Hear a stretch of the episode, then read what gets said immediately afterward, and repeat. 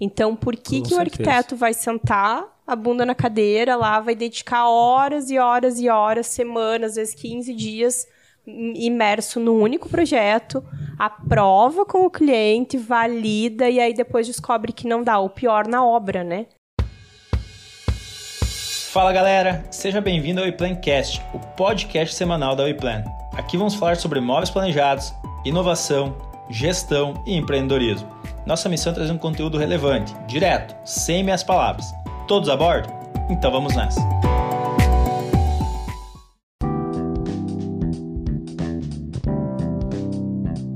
Fala galera, estamos começando mais um podcast da WePlan, WePlancast. Eu sou o Johnny Benetti e vou ajudar a conduzir mais essa conversa hoje. Quem tá aqui do meu lado então é o Ismael. Fala pessoal, Ismael, sou o Head de Vendas da WePlan.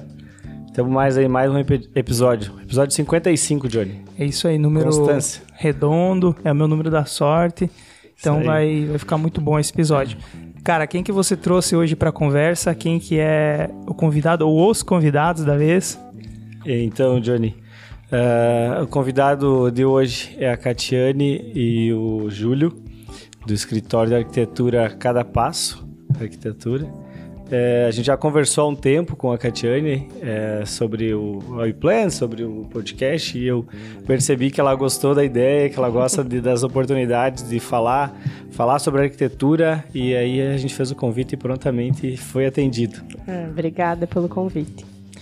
Maravilha, então a gente vai começar com aquela perguntinha básica. O pessoal quer conhecer quem que tá por trás da, da voz. Muita gente só ouve. A maioria só ouve, né? não, não assiste. Mas para quem não tá assistindo, então, é, diz aí quem que é a Catiane na fila do pão. Come pão, Catiane? Não. Não? fila do Dieta Empório. então. É, então você é das minhas aqui. É, então, vamos lá. É, então, perguntinha difícil, né? Pergunta de ouro. Quem é a Catiane na fila do pão? Bom, a Catiane é uma pessoa inquieta, que precisa estar em movimento. O Júlio brinca que depois que eu entrei na vida dele é montanha russa. É, eu sou chapecoense, nasci aqui em Chapecó, cresci aqui. E quando decidi fazer arquitetura e urbanismo, fui para fora. Fui para Santa Maria, me formei na Federal de Santa Maria. É, depois emendei o mestrado por lá, fiz o mestrado em engenharia civil também pela UFSM. A, a área de concentração aí é o conforto ambiental. Minha dissertação foi aplicada aqui em Chapecó, mas focada aí no mapeamento de ruído, então conforto acústico aí é, é, é o meu carro-chefe enquanto especialidade, né? E depois de formada, voltei para Chapecó, para a convite da UNO Chapecó para ser docente aqui na universidade. Então eu estou aí completando 2022, 13 anos na UNO Chapecó dando aula no curso de arquitetura. Passei pela coordenação do curso, fiquei cinco anos aí na coordenação do curso também. E logo depois que eu me formei também abri um escritório de arquitetura, o Balzan Arquitetura. Hoje ele tem segue vida própria com a minha irmã, que também é arquiteta. Hoje ela está no litoral do estado, então o Balzan Arquitetura migrou de cidade, né? Ela se formou depois de mim e deu sequência na empresa. E em 2020 eu decidi por abrir uma nova empresa com um foco bem específico, um nicho bem definido, um perfil de cliente bem definido. E aí surgiu a cada passo. Cada passo é arquitetura profissional e colaborativa. Então hoje eu me apresento como CEO da Cada Passo. Legal. ah, pode explicar ah, assim, a, esse mercado nichado que você escolheu para a galera que talvez não é da arquitetura?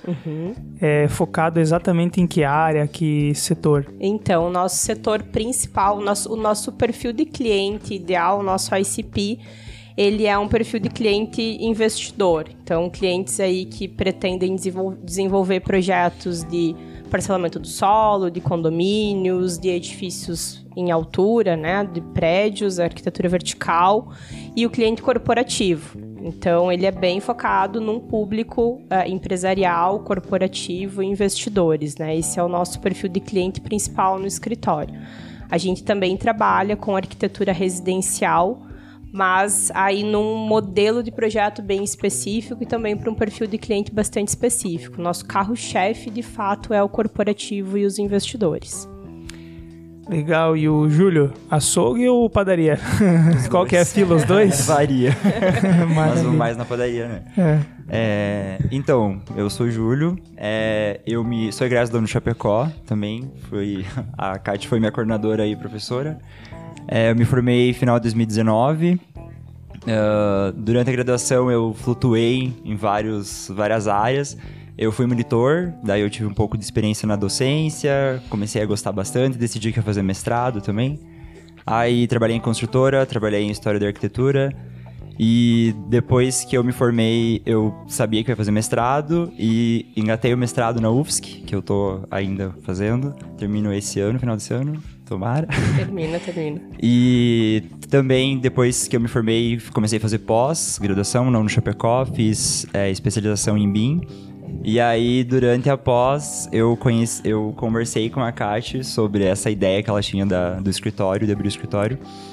E me interessei, eu estava em outro escritório de arquitetura na época, e a gente combinou uma conversa, um café, final do ano, dia 31 de dezembro foi, né? É 30 ou 31. 30 e 31 de dezembro. E aí a ideia dela de empresa brilhava em meu olho, assim. O conceito era tudo que eu esperava trabalhar um dia. E aí eu topei a ideia. e a gente começou a pensar a empresa e foi assim demais, assim. Eu não, não esperava nunca que aqui em Chapecó tivesse um, uma, uma empresa de arquitetura, não só um escritório, que trabalhasse dessa forma, de- buscando sempre inovação e tal. E aí estamos aí. Aí agora eu tô fazendo outra pós, daí quando entrei depois de um ano na empresa, agora eu sou gestor de, de projetos. E aí agora eu terminei alguma pós, comecei uma, uma pós em gestão de- híbrida de projetos na BBI of Chicago. E é isso. Pô, cara, fiquei curioso. É, vende pra mim, então, Catiane, qual é a- o pitch que você fez pra ele da Então. empresa? O que que diferencia você no mercado? É, Uma- uma coisa que eu percebo assim de cara é que, e isso soa bem pra vocês, se é o que vocês esperam, é que quando a gente entra em contato com o escritório, que a gente sabe que através da rede social, a gente sabe que é diferente, que entrega algo a mais. E quando a gente in- iniciou aqui a conversa nos bastidores, eu falei, é diferente do, do que costuma ser um escritório de arquitetura. Buscou ser diferente desde o início. Então, o que que, o que que vocês trazem, a essência, qual que é o DNA Então, uma das coisas que me levou primeiro a, a um dos, dos meus maiores incômodos em relação ao mercado de arquitetura e urbanismo era ouvir que a universidade está muito longe da prática. Estando lá dentro há tanto tempo como professora e coordenadora, falas do tipo, ah, às vezes o aluno ia para estágio e voltava dizendo, ah, não, mas não é assim que o mercado faz não é assim que se faz na realidade, né? Então, aquele, aquela ideia de que a teoria está distante da, da prática de, de atuação do arquiteto urbanista. E aí também receber, às vezes, feedbacks de clientes insatisfeitos, clientes de arquitetura e urbanismo, né? Não necessariamente meus clientes, mas perceber, assim, pessoal do mercado, chega um cliente, ah, não, não quero mais ver arquiteto na minha frente. E o, também o pessoal da arquitetura insatisfeito satisfeito com a remuneração, com o mundo pós-formatura, né? Então, e aí agora eu tenho um FIES para pagar, eu tenho um aluguel para pagar, tenho um boleto, os boletos estão chegando e eu não estou conseguindo aquela remuneração atingir os meus objetivos enquanto salário pós pós canudo na mão, né? E 2020 foi para mim um divisor de águas em vários motivos, né? A gente teve aí, obviamente, o início da pandemia, distanciamento social, eu estava na coordenação do curso ainda e estourou muito muita insatisfação de todos os lados. Parecia que as coordenações, assim, se outros coordenadores estiverem me ouvindo, com certeza eles vão eles vão concordar. É, o coordenador de curso nas universidades, ele era um imã de, de queixas e, e meio que muro das lamentações, eu brincava, né? E tudo isso foi aparecendo, a gente também estava num momento de revisão de matriz curricular. Quando a gente entra em revisão de matriz curricular, a gente entra muito em contato com o mercado para saber como é que está o nosso egresso lá fora, o que, que poderia ser diferente na formação, que lacunas ainda existem que podem ser preenchidas e também o que tem de bom, né? E aí começou a pintar, e lá por maio de 2020, o planejamento aí do que seria é, hoje a cada passo, né? E desde o princípio, uma das premissas da cada passo é tomar decisões com base com embasamento científico. Então a gente tem aí todo um processo de projeto pautado em decisões que vêm da teoria. Então o nosso objetivo é quebrar esse ditado aí de que ah, na prática a teoria é outra, né? De fato, na prática a teoria é outra, mas a base é a teoria, né? O embasamento científico ele não está aí à toa. Ciência é muito sério, embora a gente esteja aí no Brasil e isso vira chacota às vezes, né? Mas a gente tem uma produção científica nacional é, muito valiosa para ignorar. E a gente percebe no decorrer desse. A gente tá aí com um ano e meio de empresa, né? É, no decorrer dos projetos, dos projetos que já foram entregues ou estão em desenvolvimento, o quanto você fundamentar as suas tomadas de decisão é, teoricamente, realmente, valida uma decisão de projeto, né? E te traz diferentes uh, modos de enxergar é, um problema de projeto, um problema a ser resolvido, né? O cliente chega ali com uma dor, a gente tem que desenvolver um projeto e e entregar para eles soluções. Quando a gente se baseia na teoria, as soluções elas vão sendo já previamente avaliadas, né, pelo, pelo próprio conhecimento técnico. Então, essa foi uma das principais premissas, assim. E trabalhar de uma forma colaborativa. Então, a gente primeiro aplica os nossos processos de projeto, eles dependem de pessoas que saibam trabalhar em colaboração. Então, lá no escritório, a gente não tem é, a ideia de que projeto tem dono. Então, o projeto não tem o criador, não é o criador e a criatura. O projeto, inclusive, ele é desenvolvido em coparticipação. O cliente entra no processo de desenvolvimento do projeto, então a gente desenvolve processos de cocriação. Para isso, a gente aplica ferramentas que nascem lá da inovação, então a gente aplica várias ferramentas de gestão de inovação ao longo do desenvolvimento do processo com um contato constante com o cliente. Assim, o cliente está muito próximo do desenvolvimento do projeto. E a equipe de projeto é múltipla. Então, desde o início, a equipe de engenharia vai estar presente, os projetistas, arquitetos, nunca é um único arquiteto envolvido no desenvolvimento do projeto. A gente lança a mão de plataformas de comunicação interna, então a gente tem plataforma para gestão de projetos, plataforma, é, canal de comunicação, diferentes canais, né? Hoje de manhã a gente tava fazendo uma reunião só sobre isso, então a gente trabalha aí com três, três plataformas base de comunicação dentro do escritório e o comportamental impacta muito nesse sentido, né? Então a nossa equipe hoje ela é formada por pessoas que sabem trabalhar em colaboração, que tem, conseguem, né? Não é, não é só uma questão de querer, mas é uma pessoa que tem um perfil comportamental aí que que realmente alinha um processo colaborativo. E decisão tomada pela equipe tem que ser decisão é, embasada por todos até o final. Então não vai ter, não pode ter ninguém que vai dizer eu falei que não ia dar certo, eu tinha dado outra ideia. É, é bem interessante isso. A gente vem ouvindo falar muito sobre cultura de empresa.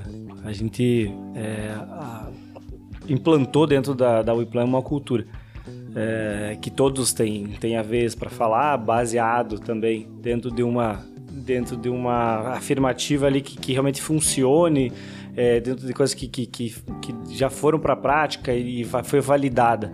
E para isso tu tem que ter uma, uma a linguagem entre a, entre a equipe, tu tem que ser muito assertiva e a confiança na, na, nas partes porque a gente sabe o quão importante é um projeto. Você falou que não tem nem pai nem mãe, vamos dizer uhum. assim. Né? Eu, tenho uma equipe, então eu tenho que ter uma padronização desde a aplicação do briefing, desde a aplicação da, da, da, da levantamento de medidas numa obra, porque o que eu fizer vai ter que servir para o Johnny. Uhum.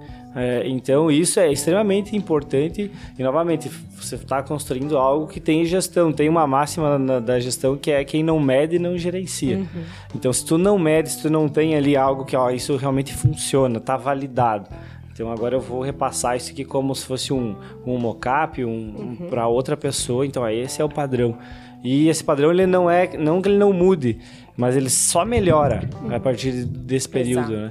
Então é importante a linguagem da equipe, o entrosamento e a gente sempre fala, né? Quem entra para a equipe, novos que vão entrar, vai ter que estar alinhado à cultura. Exato. Por mais que o cara seja bom, olha, se ele não tiver com a cultura. E, e a questão da, da, de confrontar as opiniões e colocar isso na mesa, se você não traz os dados, não traz a parte científica que é o que embasa isso, você tem apenas uma opinião. É isso aí. E acho Um que na gosto, engenharia é o último lugar que eu vou colocar a minha opinião para construir alguma coisa. Né? Porque tem, tu tá lidando com vidas, com, com peso, com. Tu tá lidando com a força da gravidade, com as, com as leis da física, né? Não é uma opinião que vai fazer você fazer as coisas certo ou errado. Outra coisa que eu achei legal, a questão dos projetos não terem dono, eu vim da, da indústria de software. Na indústria de softwares tem também muita metodologia, muita plataforma para controlar e tudo mais. Porém, tem muita herança de passivo técnico, que é o que? É o cara que fez um código de, um, eh, de uma linguagem que só ele sabia e ele sai da empresa e ele deixa para a empresa aquele, aquela herança que às vezes, muitas vezes ninguém sabe mexer, ninguém sabe dar manutenção. Então, aquele projeto era dele, não era da empresa. Sim. E aí, como, quem que vai dar manutenção? Quem que vai eh, ajudar, colaborar? Quem que vai alterar? Então, eh, isso é interessante porque transforma a- o produto que você vende. O produto que você vende, ele não, não, foi, não foi feito pelo João, pelo, Exato. pelo fulano, pelo ciclano, né? Porque se esse cara sair da empresa um dia, ele é a empresa praticamente. Exato. Então você consegue vender um produto que tem uma qualidade baseada n- no científico, né? Baseada na, na, na- nos números, né? Sem poder ser contestado, a não ser com novos números, né? À medida que os cálculos avançam. E é isso que eu acho uma herança legal, de você conseguir é, é, com que esse projeto ele, ele seja atemporal, Exato. né? E o cliente ele fecha um contrato com o CNPJ a cada passo, né? Então não é com o João, com a Maria, com o fulano. Então é, ele não não tá nem aí, não, de- não deveria ser problema do cliente se A, B ou C ficou doente, se pegou Covid, ficou aí dois anos, né, em função de afastamentos e tudo mais. Então, o que, que acontece se alguém falta na empresa hoje? Hoje a gente tem toda uma memória lá, um relatório que é alimentado diariamente, semanalmente, mensalmente, dependendo de cada, de cada estágio, né? De, de, de alimentar dados lá, de, de incorporar dados às plataformas que permitem muita tranquilidade para a equipe toda. Então eu falo que as equipes hoje, elas são a equipe é autogerenciável. Se alguém falta, a gente consegue se reorganizar de uma forma muito rápida. E as decisões do projeto elas estão em memória, né? Então tá tudo registrado. E é assim que a comunicação lá dentro acontece. Isso nos dá muita, muitas garantias de que a coisa vai continuar funcionando, independente do que vai acontecer amanhã. Né? Bah, se amanhã o meu filho estiver doente e não puder ir pro escritório, o que acontece? Meu, pega fogo, o cliente surta, alguém vai dar na É, o- obra. o, legal é que você falou que todo mundo tá na mesa para conversar. É isso aí. Aí ninguém vai ser pego de surpresa e se você precisar que mais pessoas toquem o barco, elas sabem o caminho, a direção. Exatamente. Quando você não conversa sobre isso, ninguém sabe a direção. Aí as pessoas começam a fazer força em sentidos opostos, começa a entrar a opinião, começa a entrar ah, muitas vezes a emoção junto ali e aí não, não, não rola. Né? Exato. Então, eu levantei aqui a questão anteriormente sobre a levantamento de medidas, que a gente adotou dentro da WePlan um, um padrão e foi para o manual é, de como as pessoas leva- fazem o levantamento de medidas lá na obra. É um exemplo, exemplo simples, mas a questão da mania, a questão do, ah, é o meu jeito, é isso que tem que ser mudado quando você trabalha numa equipe com esse propósito, como é o escritório de vocês, é um dos exemplos que pode se aplicar, por exemplo, lá na forma que você vai construir lá no, no SketchUp ou em qualquer plataforma que é você ter um padrão. Às vezes as pessoas anotam lá um ponto hidráulico com qual que é a referência de qual parede. Ah, mas que eu me entendo. Aí é só você que levanta o projeto, né? Porque é, é importantíssimo que exista esse padrão. E quando a gente fala em padrão, às vezes assusta tanto para o design como para a arquitetura. Não é um padrão enrijecido. Ah, eu não posso usar da minha criação. Não. É baseado, né? Se você tem ali uma, uma mais concreto, você se justifica e você defende com a equipe e aí você aprova. Mas de fato você precisa seguir um padrão e a leitura que tu fizer daquilo, o outro tem que entender. Então é extremamente importante esse engajamento, né, com o interno do- da equipe. É, a gente tem vários várias padronizações lá no escritório, tem muitos padrões justamente por isso, porque qualquer um tem que dar continuidade. A gente tem muito padrão que é normativo e não é seguido né, na profissão de uma forma geral. Extremo. Então tem muita coisa que é só olhar pra norma. Sim. E aí, ai, como é que modela? Como é que vai funcionar a modelagem? Por que, que tem que ser assim? Como é que tá fechado o contrato com o cliente? Isso também vai interferir na definição de todos os padrões de desenvolvimento de projeto, né? Então, a cada passo ela surgiu é, muito com a proposta de entregar a melhor experiência em projeto para o cliente, porque a minha meta é deixar de ouvir que, ai, que não quero mais ver arquiteto pintado nem pintado de ouro na minha frente. Já ouvi, já ouvi isso quando voltei para Chapecó, estando como professora, estando na coordenação de curso, né? E aí eu fico pensando onde é que está acontecendo. Às vezes é, uma, é, uma, é, um, é um problema que é mútuo, a dor é mútua, né? O, o arquiteto também está sofrendo com esse cliente que não quer ver o, ele pintado de ouro na frente, né? Então a gente estabeleceu muitos processos para que realmente a experiência de projeto seja a melhor experiência. O, o, o cliente ele acaba é, os processos lá no escritório muito satisfeito, realmente muito satisfeito. É extremamente importante isso, porque a maioria da a profissão ela faz com que a gente tenha um ego maior, né? Porque realmente tu cria, ah, eu pensei nisso, baseado né, no, no meu conhecimento, ou vi alguma coisa lá no Pinterest e criei. É, e isso é muito difícil quando vai para a execução, por exemplo. Sim. Por isso que eu acho que é, essa questão do identificar onde está o problema é, é uma coisa bem particular de cada profissional, mas é extremamente importante ele parar em algum momento e dizer, tá, onde que está o problema? Porque muitos problemas que a gente é, recebe aqui, Catiane, e tu deve ter esse, isso bem claro, tanto na universidade como fornecedores, é não ter olhado para simples norma. Qual que é a Exato. altura de uma bancada de uma cozinha? Qual que é a altura de um armário superior? Aí às vezes a gente pega o armário inferior, o balcão inferior com 60 de profundidade e o superior com 55, 60 sabe? Com 55 do, do, do cooktop até um balcão superior ou uma coifa, sabe? Coisas que são simples, que tu já poderia matar ali. Por isso que tem, por exemplo, é, materiais que vão lá e se tornam um sucesso no mercado. Exemplo da a Arc Express, vocês devem conhecer. sim. Ela lançou um manual Sim.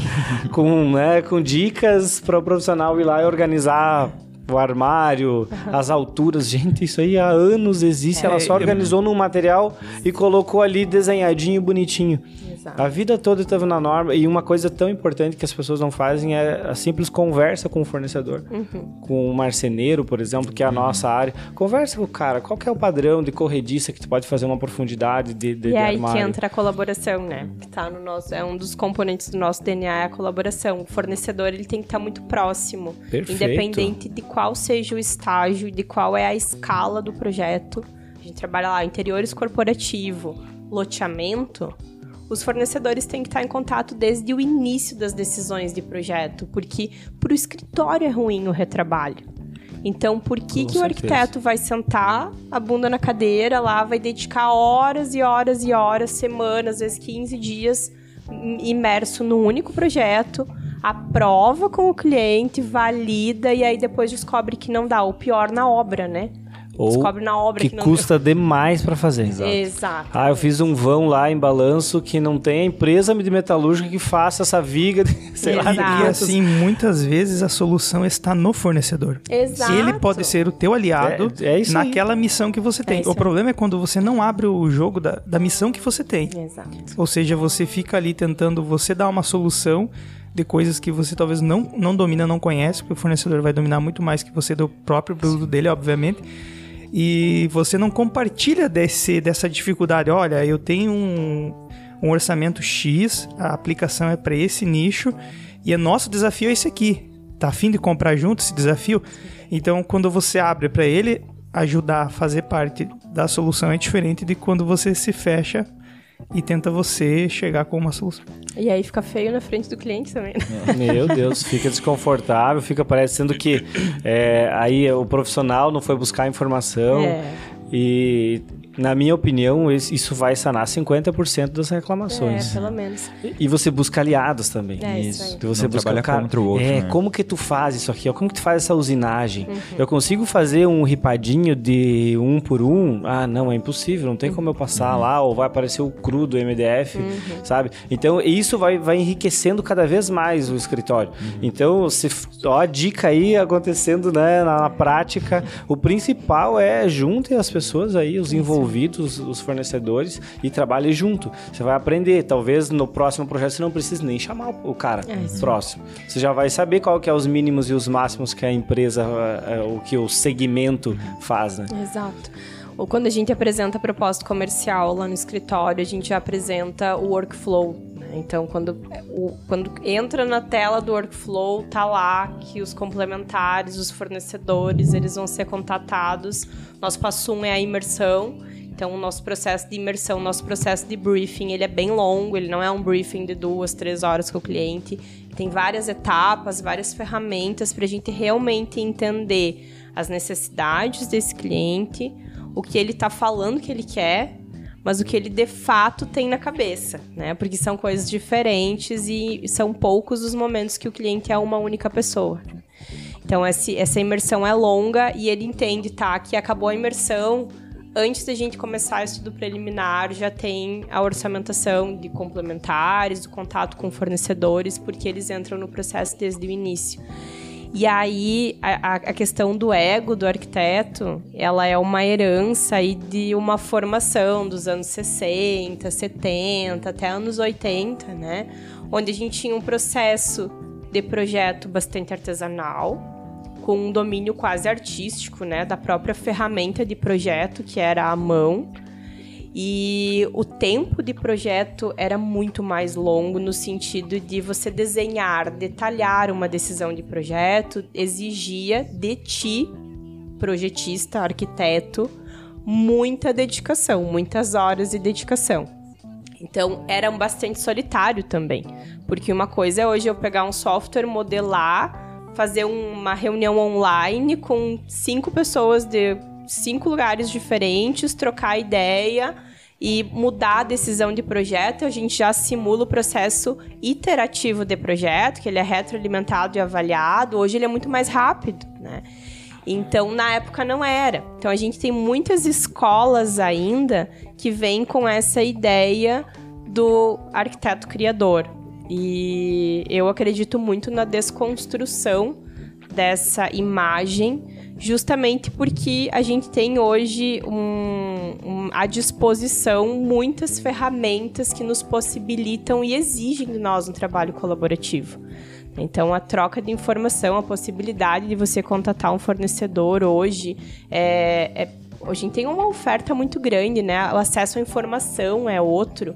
Então, realmente, assim, faz muito mais sentido você colocar muitas cabeças para pensar algo e encontrar uma nova solução e realmente aplicar e focar no processo. A gente foca muito nas ferramentas e no processo lá no escritório e sempre chega em resultados melhores. Porque você tem múltiplas visões sobre aquilo, né? Parafraseando o Bruno Perini, que ele também parafraseia um outro filósofo, o conhecimento está disperso na sociedade. Então, quanto mai- maior a, a, a diversidade, a diversidade, na verdade, que você tem dentro da empresa, mais cabeças, mais pessoas, ou quem você envolve no projeto, a chance maior de encontrar um caminho, uma solução é maior do que uma pessoa trancada na sala tentando conceber a solução. Isso aí. E o futuro vai, vai se encaminhando muito para isso, porque cada vez mais os softwares estão integrados que você pode trabalhar num projeto com várias pessoas né, ao mesmo tempo, trabalhando no mesmo, no mesmo arquivo. É, a gente trabalha assim. Arquivo central. Então e a gente não está falando mais de futuro, né? Estamos falando do- da atualidade. E isso é sensacional, gente, porque eu sou apaixonado por esse tipo de, de, de gestão, assim. Tu lembra quando você escreveu no mesmo Word que eu na faculdade? Ele ficou congelado, ele não O acreditava. ano que- era 2010, O ano- 2011. O Google recém tinha lançado o Docs ali, que você podia editar junto e Editar aparecia o junto, cursor. Colocar ali. comentário, ah, o Johnny tá digitando. Cara, isso é- eu acho sensacional. E, e por isso que você vai mais uma vez, né? Você tem que trabalhar com pessoas competentes que você acredite, porque um vai estar tá fazendo estrutural, outro vai estar tá fazendo interiores e a identidade e a cara da empresa tem que ser a mesma sempre, né? É isso aí. Nessa questão da colaboração tem um comportamento que é bem importante, que é não ter medo de errar, né? No sentido de lá no escritório a regra erre rápido. Vai errar mas dá, bota a ideia na mesa, discute. O projeto ele é visto como um momento de simular tudo que vai acontecer na obra. Então, as decisões de projeto, enquanto elas estão em nível de projeto, elas são questionáveis, alteráveis, a baixo custo. Então, principalmente quando está intra, a equipe ainda, antes do cliente visualizar aquela solução. Né? Então, errar não é um problema, e acelera o erro, porque isso vai trazer novas possibilidades de resposta, né? Então e, se exponha. E tem uma outra coisa que eu, eu percebi que vocês investem, que para mim isso é muito investimento, e tem muitos profissionais que entendem como é, eu, per, eu vou perder mais tempo, mas na base do projeto. Briefing, por exemplo. Vai, vamos fazer um briefing. É, vai dar, vai dar cinco horas nessa mesa aqui. A gente vai trazer várias, né? Vamos levantar várias coisas aqui, é, várias probabilidades que podem acontecer. O cliente vem com ideias diferentes que às vezes, ah, para executar, ela precisa né, de um outro, uma outra tomada de decisão. Então eu sempre falo, invista tempo naquela base, na construção do briefing, na reunir os fornecedores, ver a viabilidade disso, ver se o cliente tá, está disposto a investir né? Às vezes você vai iniciar uma obra, uma residência, ou uma obra corporativa. O corporativo pega muito nisso, né? É. Quanto que vai investir? E, e sabe, esse medo de perguntar valor, uhum, é, é, ele tem que ser é, arrancado dos uhum. escritórios, de, eu acho que de qualquer negócio, né? De qualquer CNPJ. Uhum. Você precisa ser franco com o cliente, olhar no olho e dizer assim, quanto você tem para investir? Uhum. Ah, não sei. Tá, então assim, ó, baseado na minha experiência, vai dar 500 mil. Uhum. Ah, mas 500 mil tá fora do meu investimento. Tá, então a gente vai ter que mudar o projeto. Uhum. Vamos trabalhar Sim. com materiais não tão nobres. Vamos trabalhar, ó, esse vão não vai poder ser assim, uhum. sabe? Então esse, é, é perder esse medo e realmente falar franco com o cliente para você evitar de você ter o retrabalho que a gente falou aqui, que é tempo assim, ó, jogado fora, é dinheiro jogado fora. E aí você não consegue é, sair do, o cliente não sai do teu escritório nunca. Uhum. E o retrabalho sempre vai acontecer e aí fica é no final das contas o quê? O cliente diz, ó, nunca mais contrata um profissional. vou contratar lá o a, a, construtora que já tem, sei lá, o, o Zezinho lá que é o pedreiro que uhum. ele resolveu tudo para mim e às vezes deu um milhão de problemas, o cara nem ficou sabendo, né? Uhum. Então, essa, essa visão de realmente investir mais tempo antes na base. E aí depois, cara, você pode até cobrar do cliente. Na minha opinião, você pode cobrar do cliente assim, ó, alterações se ele começar a viajar muito, né? Uhum. Ah, se ele sair muito da curva. É, tipo, ah, eu, agora eu quero isso de um dia para a noite, né? Acordou, sonhou com. Um pavimento a mais. É, um pavimento a mais. Aí sim, ó, então vai ser será cobrado porque teve toda uma base e aí não foi você que errou, né? Uhum. Nesse caso. Uhum. E aí você tem base também para cobrar do cliente, porque tu tem método, tu tem processos dentro do escritório. É isso aí. E recentemente eu vi que a Catiane postou que esteve no G4 Educação. Uhum. Para nós aqui a gente consome muito o, o, conteúdo deles e a gente vê que é, todo o escritório de arquitetura, todo o negócio, ele deveria passar por uma, uma, um embasamento desse de gestão porque tu vai muito mais preparado para o mercado e com estratégia, sabe? Estratégia de negócio, estratégia comercial. E de fato você não lida com o escritório como ah, mais um negócio meu, é meu sonho, né? Que a gente fala, o que, que você espera do escritório? Ah, é o sonho, é realizar sonhos de cliente. Não, você quer ganhar dinheiro, você quer ter. E não é feio, né? Falar Exatamente. que você quer ganhar dinheiro. Porque não é o. Não. Aí às vezes o cara lá tá realizando sonhos, mas não tá conseguindo pagar o boleto. É. Uhum. Então, é, fala um pouco mais sobre esse, essa imersão que tu teve lá no G4, que é sensacional, os caras são referências aí no mercado. São, são. É, a cada ela surgiu de um planejamento de gestão bem, bem pensado, assim. Então, 2020, eu passei sete meses do ano desenhando modelo de negócios, plano de negócio, validando. Então, fiz um MVP, é, apliquei diferentes ferramentas, Uh, validei processo. Não foi só criar um Instagram? Não. O Instagram, Instagram veio foi tanto último. tempo depois, né? Que ele tá não lá foi só vazio, postar. Né? não foi só postar render? Não. Não, não foi só postar. Nem tem Nem render. tem render ainda. Insta ainda, né? Cara, é fantástico. Então, ele já, a gente já nasceu com um pé bem forte, assim. Eu já tive escritório recém pós-formada nessa realidade de vamos lá, me formei, sou autônoma, uhul Vamos captar cliente, aluga uma sala, compra computador e senta lá projetar. E agora? Né? E numa época que não tinha, o Instagram não era, não, não trazia cliente, não tinha nada disso. Era única e exclusivamente networking, indicação. contatos, indicação, relacionamento, né? E é muito difícil ser arquiteto assim, porque na verdade você tem que entender o teu papel como arquiteto dentro da empresa, quando ele é, quando o teu papel é de arquiteto, né? E tem que entender o teu papel como gestor, porque se você quer ter um escritório, ele tem que ser entendido como um CNPJ, como uma empresa. Então você vai ter que entender de coisas básicas, tipo vendas, tributação, contabilidade, Anotem. folha de pagamento. coisas chatas, você falou? Eu acho é... que vindo do, da ex-coordenadora do curso de arquitetura, é, como professora também, é, é, extremamente relevante que as pessoas entendam isso. Exato. Então pode continuar, a mas gente é, tem é que sensacional. Ser, é, tem que ter o perfil empreendedor mas tem que entender que ser empreendedor não basta, né? Você tem que se transformar em empresário. E aí isso depende de conhecimento em gestão. E gestão se abre para um leque de muitas áreas. Então você vai ter que ter de marketing, de vendas, de contabilidade, de RH e por aí vai. São muitos setores dentro de uma empresa, mesmo que ela seja uma empresa de uma única pessoa. Então toda decisão é, em gestão ela vai impactar no futuro do negócio. E a gente passou então 2021, a cada passo ela surgiu a, a, a data de nascimento dela é, é 7 de dezembro de 2020. E 2021 então foi o, o ano de testar, experimentar, validar processos até junho do ano passado, julho, junho, agosto, né? Mais ou menos agosto do ano passado, a gente validou diferentes processos dentro da empresa, é, seguindo o plano de negócios, com as metas de captação claras para que a gente tivesse tempo de alinhar a equipe, de, de, de, de testar processos, modificar, fazer o loop de testa, observa, modifica, testa de novo, volta, né? Então a gente faz esse processo de análise a todo momento lá no escritório. E começou o ano, a gente sentiu que precisava mais, né?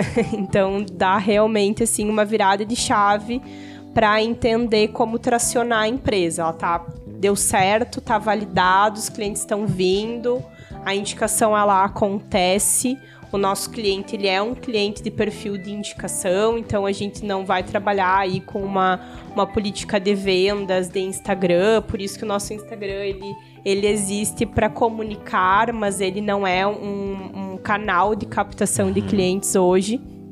E aí começaram a surgir várias questões, assim. Um dos maiores gargalos, por exemplo, era é, a equipe cresceu, hoje nós somos em, cinco, em sete ao todo, cinco arquitetos dentro da empresa.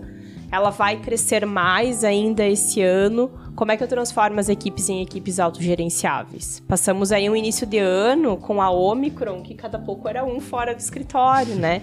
Então os processos estavam bem definidos, mas como é que a gente pode melhorar? E aí começa a entender a estabelecimento de meta meta de, de, de, vendas, meta de entrega de projeto. Como é que eu garanto a experiência do cliente de cabo a rabo, né? Entrou em contato, a gente chama de todo o nosso processo é organizado em passos e é daí que vem o nome cada passo, ah. porque a gente foca muito nos processos. Né? Nosso, a nossa meta é fez todo sentido agora. É, processos claros e bem definidos para garantir a experiência do cliente lá dentro. Então, o passo zero, ele já tem que ser sensacional, cara. Tem que querer fechar comigo antes dele saber quanto é que vai custar o projeto. Você entregou valor antes. Entreguei valor. A nossa proposta Às de vezes valor é é uma entrega na primeira dica, é uma dica, só na, postura que a pessoa ah, coloca na hora da- da- do atendimento, o profissionalismo. E, e eu nunca digo assim, ah, tu não precisa fazer a- agradar tanto, sabe? Você precisa só ser profissional. É isso aí. Você, se você tem um mínimo de, de, de entendimento do que, que é o, o cliente, o que, que é a obra dele, dá um Google ali, vai no Instagram, conhece o cliente. Cara, Aí você gera o rapport que a gente sempre eu fala, né? prefiro, A eu prefiro mil vezes uma boa entrega de produto do que um bom sorriso, sabe? Porque não adianta você sorrir quando você não está entregando um bom produto. Ah, então eu prefiro assim mil vezes que eh, o atendimento não seja assim aquela empatia absurda, aquela coisa que você tem que nossa levar o cliente assim Virou amigo, né? é, entendeu? Começa a ficar uma coisa não profissional de um lado e, e o produto fica, fica de lado. Ou a entrega, no Ou nosso entrega. caso de serviço. É, Aham. en- então eu prefiro assim que seja muitas vezes. ah, porque an- antes de fazer amigos nos negócios, né? Você precisa fazer um bom negócio.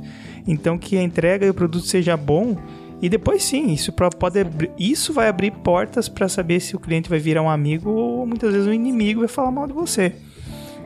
E uma coisa que eu achei legal quando você comentou, Catiane, sobre a comunicação interna, os processos e como a informação é, ocorre dentro da empresa, eu tenho a sensação que é um lugar on- aonde, uma vez o cliente tentando falar com alguém da empresa, todo mundo vai estar sabendo do assunto. a aí. mão E e... não É é aquele do Perfeito. tipo, quem é você? Me deixa teu telefone, ou não tô sabendo de Ou nada. eu só quero falar com a Catiane, ou eu só quero falar É, com o e Júlio. aí centraliza muita Isso é um informação, né? Então Isso. eu imagino que seja esse lugar onde todo mundo sabe quem é você, qual é o teu projeto, qual é o passo que tá.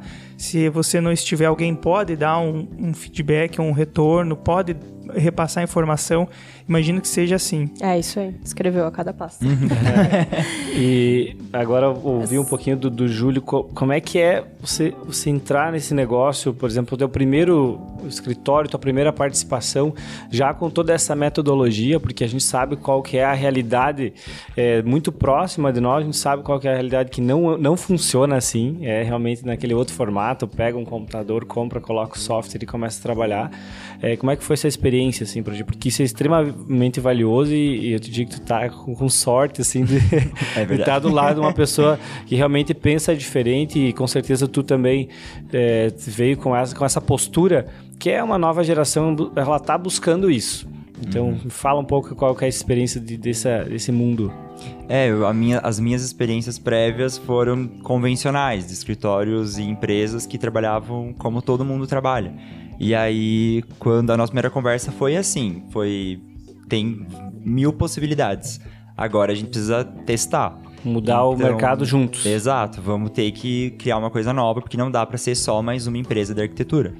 E aí é o que mais eu falo, assim, que a Kate é, fez a vida virar uma montanha-russa, mas isso é ótimo, é bom, eu me manter em movimento é o que me deixa mais animado, porque senão se você estagna, você desanima, vai se frustrando e entra na monotonia. Então foi, eu entrei bem no início da empresa, então a gente conseguiu testar muita coisa junto, assim. Construir Então, junto. Foi um isso, aprendizado todo- sensacional. nossa, sensacional, assim. E até o G4 foi. A gente foi junto no G4 e a gente saiu de lá, a gente já tinha um processo é, definido, testado e validado. A gente sabia que sempre ele muda, todo projeto a gente descobre uma coisa nova. O briefing, o próprio, a nossa imersão. é, não tá diretamente com o fornecedor, mas ele é alimentado pelo fornecedor. Então, Perfeito. Toda hora a gente tá mudando o nosso processo. E aí a gente tava um ano, um ano de empresa, e aí a gente foi no G4 e a gente voltou. Nossa, foi uma semana que a gente pensou, a gente vai ter que fazer trabalhar o dia inteiro, uma semana inteira pra gente conseguir fazer 10% do que a gente aprendeu, assim. A E gente pousou ao meio-dia, às duas da tarde, a gente tava sentado junto, já modificando rotinas. Aproveitar que tava fresco na memória. a gente abriu o calendar, a gente falou, vamos, primeira coisa, reestruturar nossa agenda semanal. Rotina é outra. A rotina é outra. E aí a gente, a gente, isso da cultura da empresa, pra nós, é o que é essencial, assim, é comportamental. É a pessoa que entra lá, tem o nosso processo de onboarding, é tipo, aprende tudo, todas as, são essas as ferramentas que a gente usa. E isso tá tudo escrito, tá, tá tudo documentado, tem uma memória da empresa.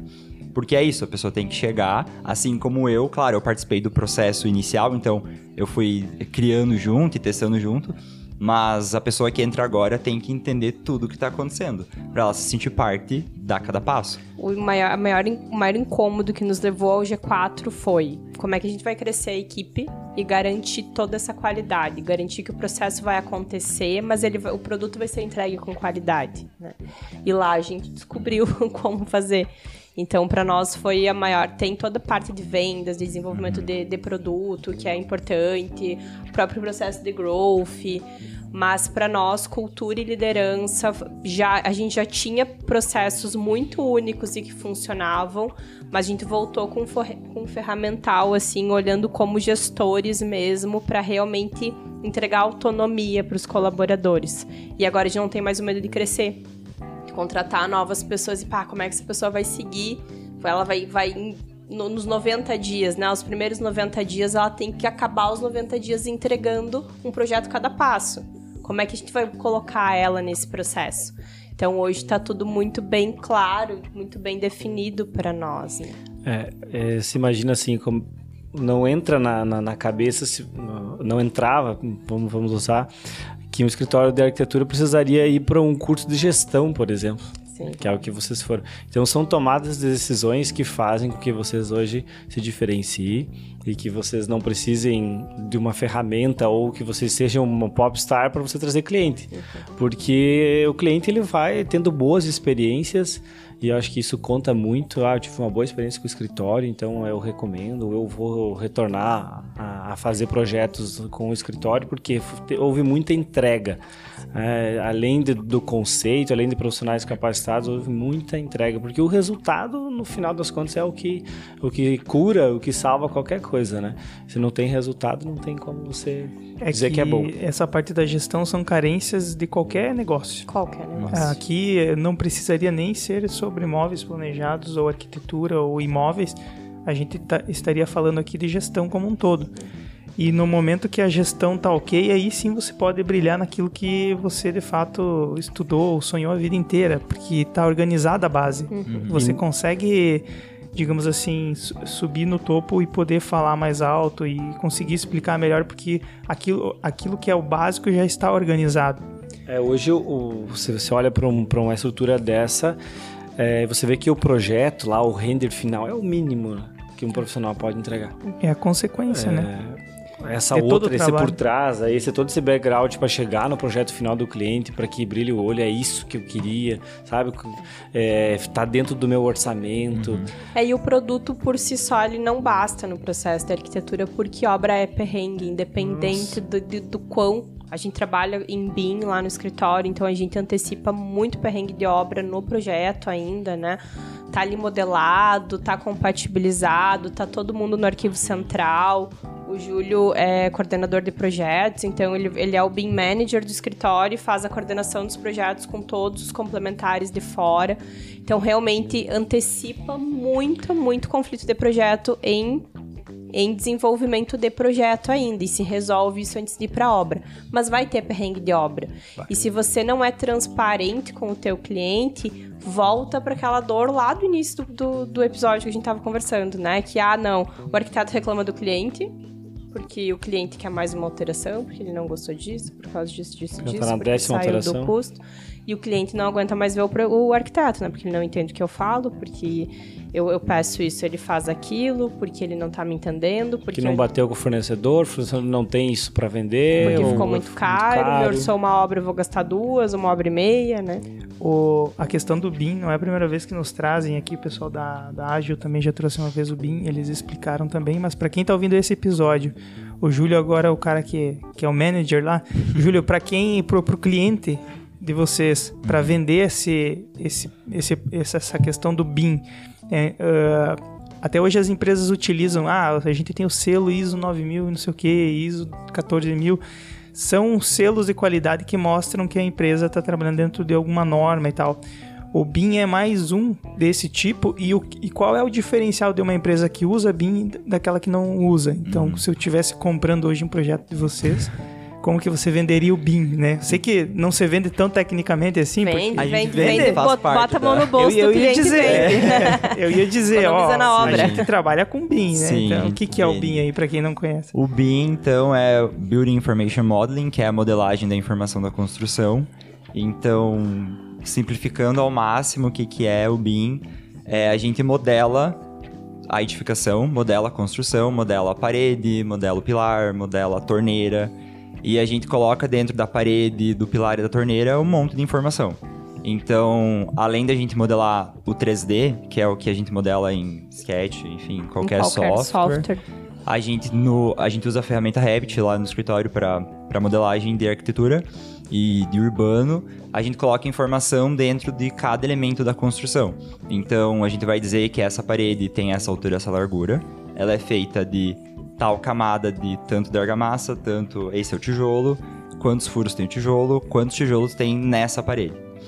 E quando que essa tinta precisa de manutenção? Então, ah, cada, sei lá, cinco anos, enfim. É isso, é modelar tudo. Aí, além de modelar os elementos da construção, a gente modela só a informação do vazio, no caso. É, por quê? Porque dentro de um ambiente, de uma sala de estar, sei lá, vamos pro corporativo. Dentro de uma sala de reuniões ou de, uma, de, um, de um pavimento inteiro, sei lá, vai ter 65 colaboradores. É, até ano que vem.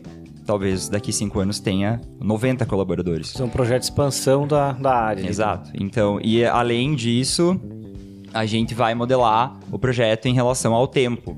Então, tem, o BIM tem várias dimensões, 3D, 4D, 5D, muito se fala, é bem... É. Em mercado até E- 7D se coloca em 7D. execução Dá pra né? dizer, então, que o BIM tem o botão da gravidade? Não. Não, não Quase. Mas a consultoria que você consegue passar pro cliente é absurda. É, Você então a consegue gente... saber quantos tijolos vai na obra do cara, já calcula... Ah, mais o- quan- quantitativo, en- enfim. É, isso. então você consegue fazer gestão do tempo de obra, você consegue fazer gestão de orçamentação a partir dos quantitativos. Muito mais palpável, né? Você consegue fazer a avaliação do projeto ainda em software, porque você consegue inserir informações de diferentes esferas, acústica, de iluminação, de térmica, orientação solar, é, dependendo do tipo do projeto, de interferência entre setores, por exemplo, né? Isso que o Júlio está falando. Então você consegue, no próprio processo de desenvolvimento do projeto, a partir da avaliação, seu pai, isso aqui não tá legal, eu já volto. O próprio própria análise do projeto já tá te dizendo que aquilo pode ser melhor. Ele antecipa informações do mundo real, da Isso prática, aí. da construção, Ele antecipa pro tempo de projeto e você Isso. consegue é, antecipar ali, tomar mais Exato. decisões. E, e no campo do cliente, além de garantir uma economia em obra, a gente tem aí redução de. elimina até 40% de mudança orçamentária, isso comprovado também, já dado de mercado, né?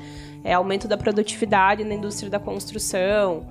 É, a gente tem para o cliente essa questão do custo, que para ele o custo de obra vai ser menor, porque os erros são reduzidos drasticamente.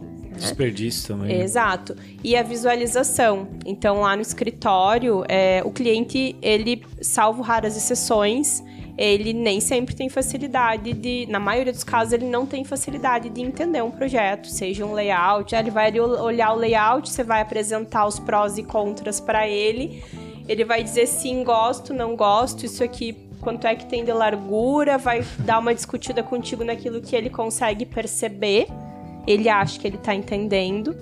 E aí depois lá o render vem no final. No nosso caso, não. No nosso caso, a primeira apresentação de projeto para o cliente já é com vídeo, já é render, já é com render, imagem fotorrealística, com, uma to to- com toda uma base BIM de decisão de projeto. Então o projeto ele tá ali quase como ele só não é real porque ele tá na tela É, da ele- TV, né? o- eu vejo então, eu tentando entender, eu não conheço, tá, do BIM, mas ele tenta quebrar aquela frase que o papel aceita qualquer coisa. Isso No. BIM não aceita qualquer Exatamente coisa. Não isso. aceita É qualquer diferente. coisa, É diferente. E é, só para explicar para quem também não conhece a parte de modelagem 3D, a gente sabe que no 3D ali tu trabalha com polígonos, linhas e tudo. Aquilo, aquilo aí não tem muita ligação com o mundo real, com, né, com a física. E quando vocês falaram que vocês inserem uma informação e essa informação ela tem massa, muitas vezes eu não sei se tem simulação física, aceleração, Você tem alguma coisa assim? Consegue fazer vários tipos de análise dentro do BIM, dependendo da informação que o elemento tiver, né? É, então... ele vai, por, exemplo, dizer qual é o peso da coluna d'água da, do edifício, por Consegue exemplo. Então, isso. para antecipar... Como é o fluxo de vento dentro do edifício. Ou em relação ao seu entorno de um edifício em altura, por exemplo. Faz parte Baseado da na simulação. geografia e tudo Isso mais. é projeto. É. Isso é projeto. O resto é desenho. Daí essa O é exatamente esse ponto que eu ia chegar, porque você é desenhar desenho. no SketchUp ou no papel, aceita tudo. É Aceita aí. tudo. Aí você desenhar num software como que tem, né, o BIM, ou- Uhum. eu não sei qual é o software, mas enfim, ele já, já evita que você desenhe coisas que não façam sentido, ou utilize coisas que não fazem sentido. Então você já está um passo à frente, está evitando na etapa de É, projeto. esse tipo de, de projeto, esse tipo de plataforma BIM, ele incomoda muita gente, né? Porque ele interrompe você de fazer algumas coisas que é fora, do, fora da realidade. O, o Promob, para nós, é, é uma plataforma BIM. Ele vai, em vários momentos, nos dar os mínimos e os máximos. é, se funciona ou se não funciona. Então é o software também te ajudando. Claro. É como o corretor lá na, da- quando Ah, você agora vai você escrever. falou escrever. tudo, é. É, é- Quando você sabe usar o software, ele te ajuda. Quando você não sabe, ele é um peso, um problema. E aí você tem que. Ele é um a problema. E aí, como ele fica me impedindo toda vez É. eu fazer, então eu vou deixar ele de lado, porque eu vou lá e, e arrasto uma geometria com quantos metros eu quiser e qual a eu forma faço que eu quiser. do jeito que eu me entendo. É, né? Tem que aí- morar na obra dele. É, e qual que é o grande problema? Eu, eu faço um- algo, uma Babilônia maravilhoso, eu apresento pro meu cliente e ele ah, se apaixona por aquilo e não tem Mas o não que tire funciona. da cabeça dele. E aí, quem que executa É, isso? exato. É, o BIM, o BIM não é só a plataforma, né? Quando a gente fala de BIM, o diferencial dele para não, a gente tem a- o- são quatro grandes esferas que interligadas, de fato, definem um projeto em BIM. Podem definir um projeto em BIM. Então a gente tem a esfera da tecnologia, então entra toda a questão de ferramentas, aí aí entram várias ferramentas, vários são softwares São plugins BIM, que vão dentro do. plugins ou Softwares softwares, mesmo. diferentes mesmo, né? É, por exemplo, o próprio Sketch, a gente tem como trabalhar em BIM no Sketch. Mas aí vai depender do quê? De comportamental, então a gente depende das pessoas. As pessoas precisam aprender a trabalhar em BIM e processo de projeto em BIM é muito diferente de processo de projeto convencional, porque você parte da informação, modelar informação e não modelar esteticamente só algo, né? Então você precisa, você depende de, uma, de, um, de um embasamento técnico e de decisões que vão te trazer isso e tem o comportamental, porque a essência do BIM é trabalhar em colaboração. Então você não vai fazer projeto sozinho. Né? Você vai trabalhar com dezenas de pessoas, geralmente num processo de projeto de uma edificação de grande porte, por exemplo, são mais de dezenas de pessoas. Então demanda do comportamental. Aí tem a esfera pessoas, então tem ferramentas, tem pessoas, tem processos. E aí os processos é que vão, as pessoas vão, vai depender deles acontecerem, vai depender do comportamental dessas pessoas, né? E tem o governo, né? A questão, a gestão governamental também hoje é uma esfera bem importante para fazer dar certo o BIM. No Brasil, neste momento, as obras públicas, elas, o projeto, licitação de projeto de obra pública hoje é só em BIM. O, exé- o Exército Brasileiro hoje é referência nacional na aplicação do BIM também, então a gente tem aí. É, a- hoje, hoje a gente já fala do SIM, do City Information Modeling, lá no escritório a gente já está estudando o SIM. Então, o plano piloto de Brasília hoje está modelado em SIM, por exemplo, é uma das primeiras modelagens no país, aplicando o Siri, a informação, a modelagem da informação da cidade também. Então, isso vai nos dar muito mais no futuro, no futuro que a gente espera que seja próximo, né? Na nossa visão é, se, não, se no Brasil não for, a gente não vai mais trabalhar só para o Brasil, a gente Vocês tá estão se preparando para um momento muito maior, que é. assim, só entra quem realmente sabe, É domina aí. a ferramenta, senão tu não entra numa obra É, pública, e- por exemplo. É isso aí. E acima E, cara, tudo, tá, no, o caminho é esse, assim. Eu, eu espero muito que isso É. aconteça. é uma metodologia no fim das contas, né? Uhum, é Então, metodologia. Uma metodologia. ela é, é basicamente um selo de qualidade. Assim como o ISO tá para a indústria, devem existir ISOs também para a construção, mas eh, ele engloba muito mais coisas. É tipo ISD. Que tem a parte de governança, a parte Sim. de ambiental, a parte então tem a ver com isso, com porque tudo são pessoas, pessoas utilizando ferramentas, para isso precisa de um processo e para isso precisa de uma gestão do processo das pessoas que Mas usam a ferramenta. um passo bem importante que quando você vai para uma instituição do governo para validar as coisas, meio que tu obriga as pessoas a mudarem Claro. ou elas estão fora. E, e essa eu acho que é a grande sacada. É, você vai fazer uma aprovação de um projeto na- pela norma ali da prefeitura, por exemplo. Tem várias coisas que volta ao projeto. Não tem, o cara vai lá, o engenheiro, o arquiteto aprova, não aprova. E aí quando você vai para um projeto muito mais complexo, ah, tá no plataforma BIM aqui, tá correto, é executável, vai. Qual que é a variação do orçamento para uma obra pública dessa? Às vezes é, é dinheiro contado, cara. Às exato. vezes é, é veio uma verba limitada para aquilo, então tu não tem como errar. Mas agora, se tu fizesse essa atividade para todo projeto que tu faz, que é o que vocês estão se propondo, é sensacional. Então a arquitetura vai muito mais além do que se abrir um escritório, né? É, acho que é- esse episódio tá ficando claríssimo, assim, do quanto é, ter um escritório de arquitetura, ele é complexo, sim, mas ao mesmo tempo você vai ter sucesso. Na minha visão, assim, o sucesso ele é uma consequência, o ganhar dinheiro com arquitetura é uma consequência de uma boa gestão, É de um bom trabalho e de uma boa cultura de empresa, principalmente. É, já é o segundo episódio que a gente traz assim uma linha mais pró do negócio. A gente, a gente já falou de é, escritórios que trabalham com clínicas, a parte corporativa. É, a minha pergunta, eu tenho uma curiosidade, é em que momento encaixa aí a parte artística, autoral, ou que é, não sei se é a linha Dá de pra, vocês. dá pra, É, como que, sei lá, alguém pode sugerir uma inovação num edifício ou alguma coisa assim que possa ter assinatura Catiane? Não sei se você é, digamos, entre aspas, artista da, da equipe ou se não é a pegada de vocês. E eh, se for, como vocês trabalham isso? dá pra ser artista fazendo tudo Dá, certo? dá, É, talvez arquitetura. seja- A arquitetura tem o nosso processo de criação, ele não é individual. Então a gente conseguiu desenvolver um processo criativo que é colaborativo também. Então hoje no momento de criação dos projetos, a gente tá lá, inicia a imersão e aí chega o momento de finaliza a imersão. A gente tem todo o processo que aí o cliente entra em cocriação, que é a parte de conceituar o projeto. Então a gente desenvolve o DNA do projeto e é um processo criativo mesmo, com brainstorming, o cliente tá ali. É uma tarde, geralmente é uma tarde, porque é longo esse processo, é uma tarde legal, assim, tem chocolate, Comida. tem comida, tem café, tem de tudo no escritório. É divertido, então conceitua e aí finalizamos o passo 1, um, que é a imersão. E aí a gente entra pro passo 2, que é o estudo preliminar. E no desenvolvimento do estudo preliminar, o start de um EP lá no escritório, ele é com toda a equipe. Independente do tamanho da equipe, todo mundo entra em desenvolvimento de projeto, a parte de concepção projetual.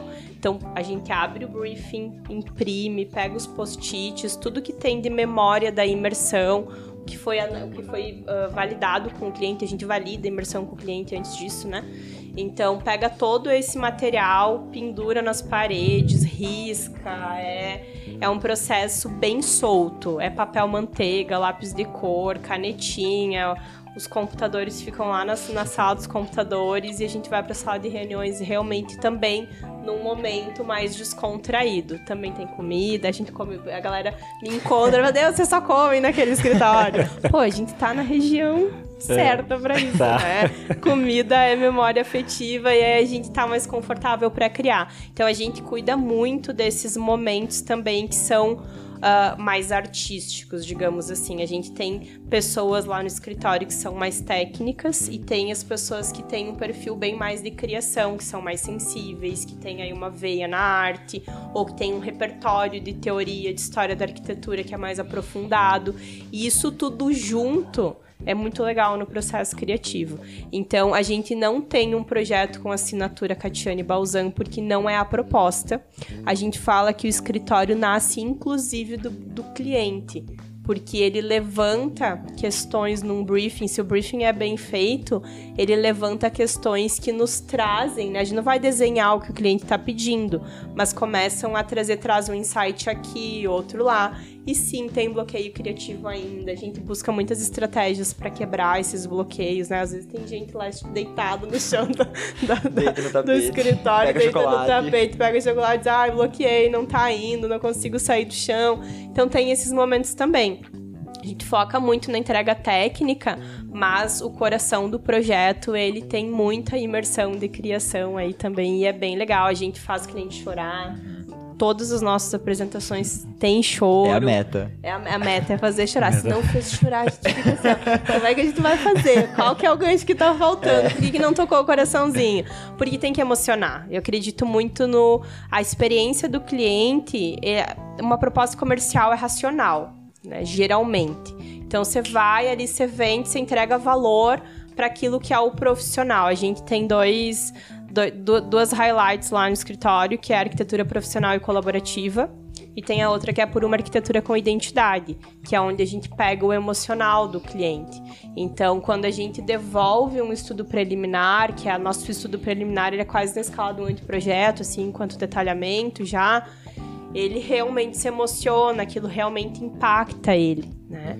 E a gente tem aí um histórico de 100% dos EPs aprovados, assim, depois... Olha só, é porque, assim, é bem complicado é, você tentar ler o que o cliente está dizendo, porque assim, uma coisa é o que ele diz e, uma, e outra coisa é o que está dentro da cabeça dele. Mapa de empatia. Nem sempre ele consegue dizer aquilo que ele está pensando ou vocês conseguem materializar aquilo que ele está dizendo. Então é muito importante esses processos e me anima muito as metodologias, porque eu vim da, da área de design de interfaces e a gente utiliza muito. Painel semântico. É, tem lá, inclusive o Google Design Sprint, que é, um, é uhum. muito semelhante com o que você comentou, que é trazer o cliente junto para a concepção, pedir para ele, fulano, desenha para mim o que, que é um spa do teu sonho. Uhum. Eu não vou, obviamente, fazer esse spa aqui muitas vezes não tem viabilidade técnica, mas eu quero entender o que está passando pela tua cabeça. Claro, isso aí. E eu vou considerar coisas aqui do que e você colocou. E aonde está o valor.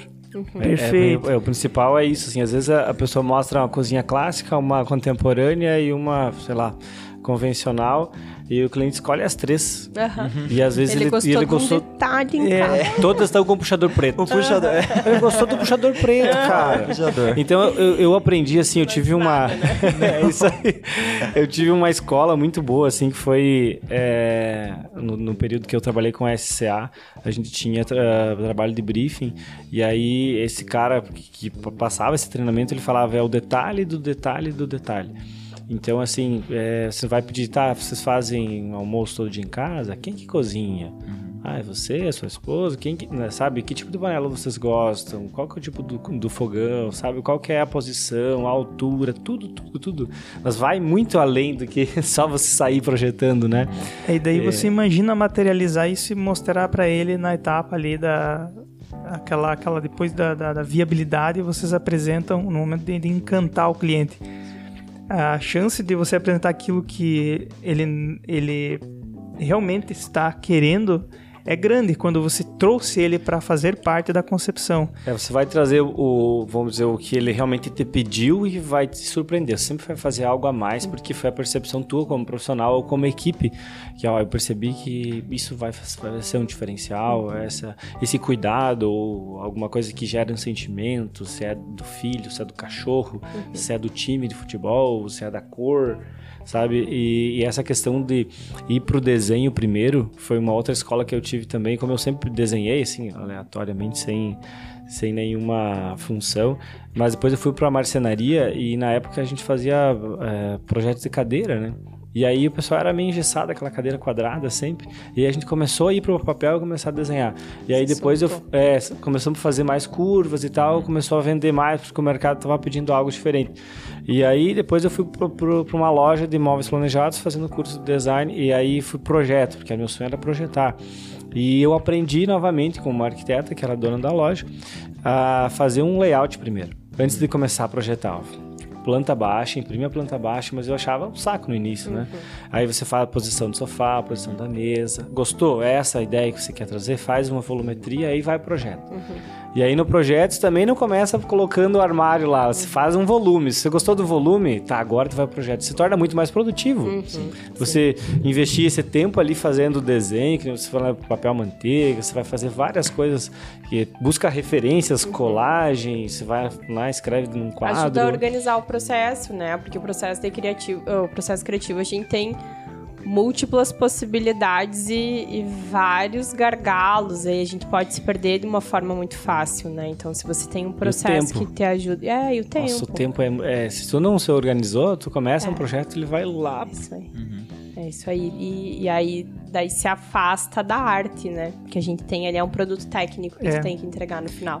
Então tem a- o embasamento, tem a criação ali, mas tu tem prazo, tu tem custo, tu tem vários condicionantes aí que precisam ser respeitados no processo. É bem diferente da, daquela herança que a gente tinha do assinatura artística, né? Claro que existe hoje ainda, mas é o que é melhor para o projeto É isso e aí. não para se, se isso tá mais alinhado com a minha identidade ou não, se isso tem a ver com a minha postura ou minha imagem no mercado, se isso vai, vai parecer uma coisa Catiane Uhum. ou não. Então tem, tem que ser uma coisa que tenha mais a ver com o que o cliente ajudou a construir, a viabilidade ali, enfim, tudo é valores, do que meramente com a assinatura, né? Então essa, esse é o grande diferencial do, do que a gente tem de mercado Tudo hoje. baseado em resultado. É, Você tem resultado, você tem. está cada vez mais apertado, né? Está cada vez mais apertado com, é, transformar grana em, em, em- tijolo, É, digamos e o assim. conhecimento técnico é o que vai fazer diferença na hora de você espremer essa laranja, né? Fazer isso aí realmente, você chegar num resultado técnico alto, com qualidade estética também, que reflita ah, a assinatura é cada passo, é cada passo. Quem é Isso. que vai morar lá? Não sou eu. Não é a cada Boa, passo, não é a equipe cada esse é o passo. É o cliente. Como é que você entrega para o o cliente algo que ele nem esperava? A gente tem um cliente lá no escritório, projeto da casa deles, é, terceiro escritório. Eles rescindiram um contrato com dois anteriores. E aí, quando eu olhava pro projeto deles e olhava o, o que eles me diziam que queriam, eu falava: olha, gente, eles queriam no início uma consultoria de projeto e tal, mas aí para as dores deles eu falei: ah, não tem como ser uma consultoria, me parece que precisa um processo novo, né? E, mas não fechava, assim, é o que eles queriam, eu olhava pro projeto, tá, faz muito sentido, o arquiteto tá te entregando o que tu tá querendo, e aí a gente foi pro nosso briefing. E aí a gente foi entender o que eles queriam, porque aí o briefing trouxe lá memórias da adolescência, onde é que eles se conheceram, o que que eles realmente queriam dizer quando, quando eles falavam que queriam uma casa assim, assim, assado, a estética era totalmente diferente, né? E aí a gente trouxe uma estética que... ah, poderia ser entendida aí como uma releitura de algum estilo mais antigo para uma arquitetura contemporânea e que realmente entregava para eles aquilo, aquilo que eles queriam como sentimento de casa, como sentimento de lar. Então, realmente, assim, os processos estando bem definidos, eles resolvem muitas dores de todas as partes, né? Tanto do, do projetista quanto do cliente. Né? Isso passa por, uma, por um processo de gestão que é, aí é outro ponto, né? Que da- daria outro episódio, que é se você é arquiteto ou se você é gestor do escritório, né? Em que, em que papel você tá no momento. Qual que né? é o papel? Qual e que como é o que tu poderia organizar isso, de repente, às vezes se é uma equipe, como a gente fala, que, que é Uhum. uma pessoa só, será que não é válido você pensar em trazer outra pessoa para a equipe? É. Porque eu vejo que, assim, escritórios que funcionam, que realmente tem uma metodologia, é mais de uma pessoa e, e você consegue dividir essa, essa carga, você consegue organizar melhor o que tu sabe fazer, o que Exato. outro, se um é mais técnico. O conceito a gente já entendeu do escritório de vocês que é todos têm que saber.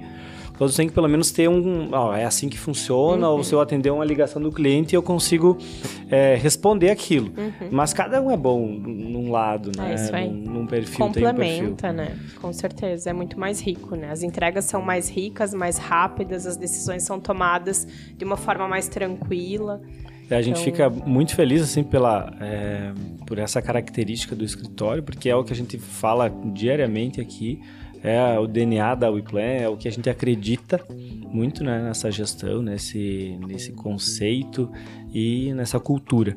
Espero que a gente consiga é, trazer vocês mais uma vez para falar mais sobre mais sobre outros assuntos. Estaremos aqui. É, espero que a equipe cresça muito e que muitos profissionais também tenham acesso a esse padrão, a essa, a essa cultura, porque é sensacional. E a gente tem mais assuntos aí que a gente gostaria de falar em um próximo episódio. Sim, Eu é, acho que principalmente dá pano pra manga, né, Johnny? é, já deu pra perceber que nascem 10 outros episódios desse.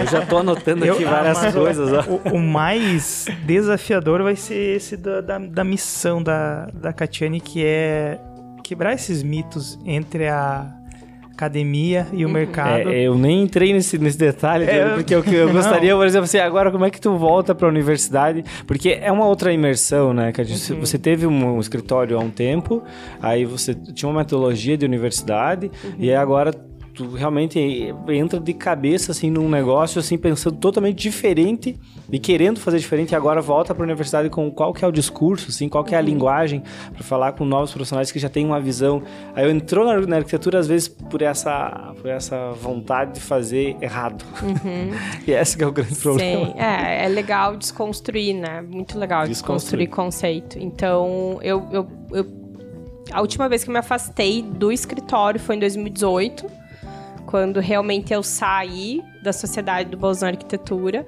Então, eu fiquei aí de 2018 a 2020, dois anos, né? Deu realmente afastada, assim, 100% afastada do mercado, sem, sem estar envolvida com a arquitetura, realmente, né? Só na gestão, digamos assim, na gestão da universidade, estava na coordenação. E é muito mais fácil agora. Porque aí, se quando chega com um argumento, fala, não, dá pra fazer isso. O Júlio falou um dia pra mim que, ah, quando chegou e me falou como é que você, pensou em empresa, eu pensava, não, não é real, porque é o mundo ideal. Mas tem como. Se você para pra pensar, eu sou da. Eu sou aquariana com acidente aquário. eu acho que sempre dá pra fazer a minha, na minha cabeça, meu. Eu sou tem- assim também. Cara, tem que fazer Eu não levo o mundo a certo. sério, assim, do tipo, as pessoas têm a, essas frases Uhum. prontas e essas coisas do tipo, o mercado é assim, as coisas são assim, sempre foi assim. É eu, eu não levo a sério isso. Eu, eu sempre acho que tem Eu maneira. também sempre acho que tem como desconstruir. É, acredito muito que dá pra fazer diferente. E a gente mesmo, a gente acaba uma reunião, ah, o cliente chorou, foi massa e tal. Todo mundo comemora agora. O que, que a gente podia como fazer fazer, melhor? diferente? Como é que a gente pode melhorar? Onde a gente errou? Onde é que a gente errou? Vamos mapear. O que, que não vai mais acontecer, né? Então, é, quando eu volto pra universidade, eu falo, não, mas dá pra fazer, porque a gente faz assim e dá certo.